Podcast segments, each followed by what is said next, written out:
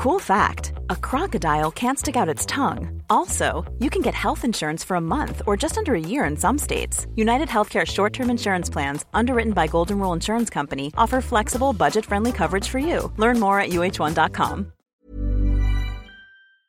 Debate entre los portavoces de los principales partidos políticos de España de cara a las elecciones del próximo 23 de julio.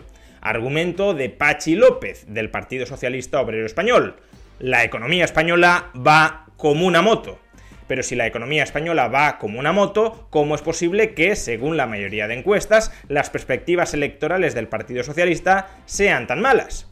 Pues quizá porque, como le recordó el portavoz de Vox, Iván Espinosa de los Monteros, las economías familiares no vayan como una moto. Veámoslo. Anoche se celebró el debate entre portavoces parlamentarios de cara a las elecciones generales del próximo 23 de julio en España. Y Pachi López, portavoz del Partido Socialista, presentó una imagen absolutamente idealizada de la situación de la economía española.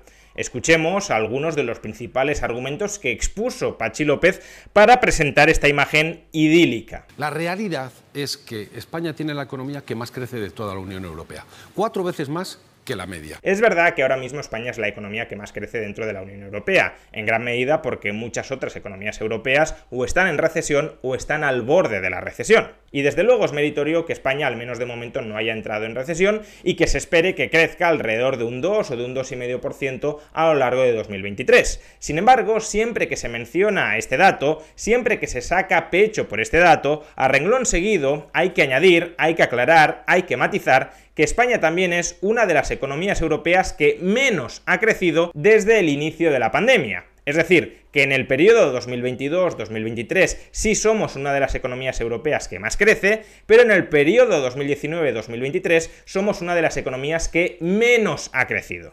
La realidad es que esta economía crea más empleo que nunca en la historia. De hecho, hay más afiliados, más gente trabajando que nunca en la historia de este país, más de 21.800.000 personas. La realidad es que el gobierno de Pedro Sánchez en cuatro años ha creado 1.500.000 empleos, cuando el gobierno de Mariano Rajoy, al que tanto alaban, creó 1.100.000 en ocho. Bueno, aquí están todos los datos mal. En primer lugar, Pachi López confunde que ahora mismo haya más afiliados a la seguridad social que nunca, que haya más empleo que nunca en España, con que se esté creando empleo al mayor ritmo de nuestra historia. No es así. No es cuestionable, por ejemplo, que durante los años de Aznar se creara más empleo del que ahora se está creando con Pedro Sánchez. Lo que sí es verdad es que nunca ha trabajado en España tanta gente como la que está trabajando hoy, pero no porque la velocidad de creación de empleo sea muy acelerada, sino porque se crea empleo sobre una acumulación previa de empleo. Segundo, en los últimos cuatro años, y de acuerdo con la encuesta de población activa, en España no se han creado un millón y medio de empleos, sino más bien un millón, ni siquiera llega al millón. En el primer trimestre del año 2019 había en España 19.471.000 trabajadores, y en el primer trimestre del año 2023 había en España 20.452.000 trabajadores. Por tanto, no se han creado un millón y medio de empleos. A su vez, durante el gobierno de Mariano Rajoy se crearon 1,1 millones de empleos, pero no en 8 años, sino en 6,5 años. Mariano Rajoy gobernó en el año 2012, 2013, 2014, 2015, 2016, 2017 y la mitad de 2018, por tanto 6 años y medio. Por tanto, ni el gobierno de Pedro Sánchez ha creado un millón y medio de empleos en cuatro años, ni el gobierno de Mariano Rajoy creó 1,1 millones de empleos en ocho. Sea como fuere, debería resultar curioso que si la economía española está creciendo tanto y está creando tantísimo empleo, las perspectivas electorales de este gobierno no sean las mejores posibles.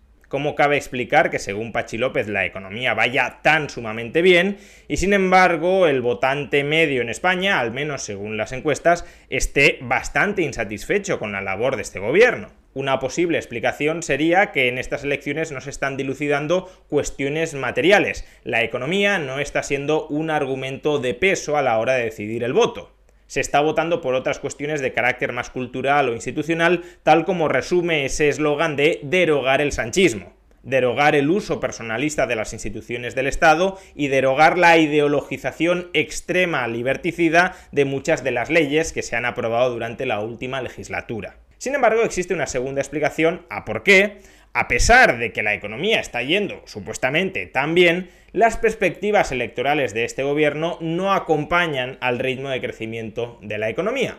Y esa segunda explicación es que muchos ciudadanos no perciben en sus carnes que la economía esté yendo tan sumamente bien. Y muchos ciudadanos pueden no estar percibiendo en sus carnes que la economía esté yendo tan sumamente bien porque parte del buen desempeño de la economía durante los últimos trimestres se debe justamente a que muchos ciudadanos han aceptado estoicamente empobrecerse durante los últimos años de oleada inflacionista. Los salarios de la inmensa mayoría de españoles no han aumentado al mismo ritmo que la inflación y por tanto sus ingresos reales han caído. Y esta caída, que tanto daño ha hecho a muchas familias, sin embargo, ha contribuido a proporcionar un colchón de competitividad a nuestras empresas nuestras empresas no han tenido que subir tanto los precios como en el resto de Europa, donde los salarios se han aumentado en términos nominales más que en España, y precisamente por eso nuestras empresas, que han subido los precios, pero no tanto como en el resto de Europa, se han vuelto internacionalmente más competitivas que las del resto de Europa. Y por eso las exportaciones españolas se están comportando a buen ritmo, y por eso, en gran medida, por el sector exterior, la economía está funcionando aceptablemente bien. Es decir, que esta buena marcha, al menos parcial de la macroeconomía durante los últimos meses se explica, en parte, por el empobrecimiento de muchas familias que han aceptado caídas de sus salarios reales y que por tanto han permitido mantener a flote la competitividad de muchas de nuestras empresas. De ahí que en gran medida sea compatible que la economía en su conjunto esté yendo bien, el PIB esté creciendo y se esté generando empleo,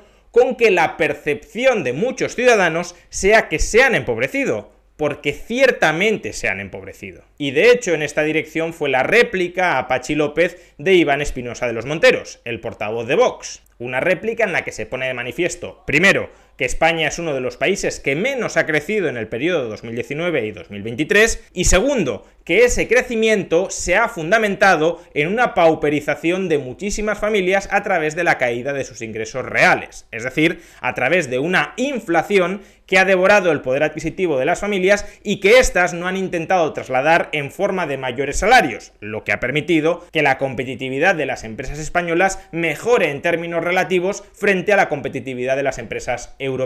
Estoy escuchando mucho relato, pero poco datos. Se ve que no hay muchos economistas aquí hoy. La realidad es que España había una crisis muy aguda desde el 2008. La realidad es que nuestros jóvenes llevan 15 años sin conocer un crecimiento sostenido como tuvieron sus padres o como tuvieron sus abuelos. Y la realidad es que con el gobierno de Pedro Sánchez todos los indicadores económicos de estos últimos 15 años que han ido mal han empeorado todavía. Y lo vamos a explicar de una manera muy sencilla. Mire, en los cuatro años de Pedro Sánchez, España ha sido el país que menos ha crecido de Europa. Lo voy a decir otra vez, el que menos ha crecido de Europa. En los cuatro años de Pedro Sánchez, España ha sido el único país que ha visto reducida su renta per cápita, es decir, los españoles son los únicos europeos que hoy tienen menos que cuando llegaron al gobierno los políticos de hoy, hace cuatro años. Los españoles han sido los que más poder adquisitivo han perdido, no de Europa, no, de la OCDE. Es decir, los españoles han empobrecido más que ningún otro ciudadano de ningún otro país en estos cuatro años. Y por si eso fuera poco, los españoles han sido los que han visto incrementada más la presión fiscal en estos años, no de Europa, de la OCDE. Lo repito porque es verdaderamente impresionante. España, la que menos ha crecido de Europa, la única que ha visto reducir su renta per cápita, la que más poder adquisitivo hay a la vez, la que más ha subido los impuestos. Realmente impresionante. Y todo ello mientras ha disparado el gasto público innecesario, necesario también, pero el innecesario, de manera que los gastos han estado tan por encima de los ingresos que ha creado un déficit que es casi estructural y que se ha ido acumulando al déficit de los últimos 15 años hasta crear una deuda pública que lamentablemente van a tener que pagar nuestros hijos y nuestros nietos, justamente aquellos que llevan 15 años sin conocer un crecimiento económico sostenido. Frente a estos datos, cualquier relato se queda en eso, en un relato, porque el dato mata el relato y lo que no son cuentas son cuentos. Las medias verdades en ocasiones son peor que las mentiras completas, aunque en el caso del Partido Socialista de Pedro Sánchez quizá haya que decir que los medios cambios de opinión sean en ocasiones peores que los cambios de opinión completos.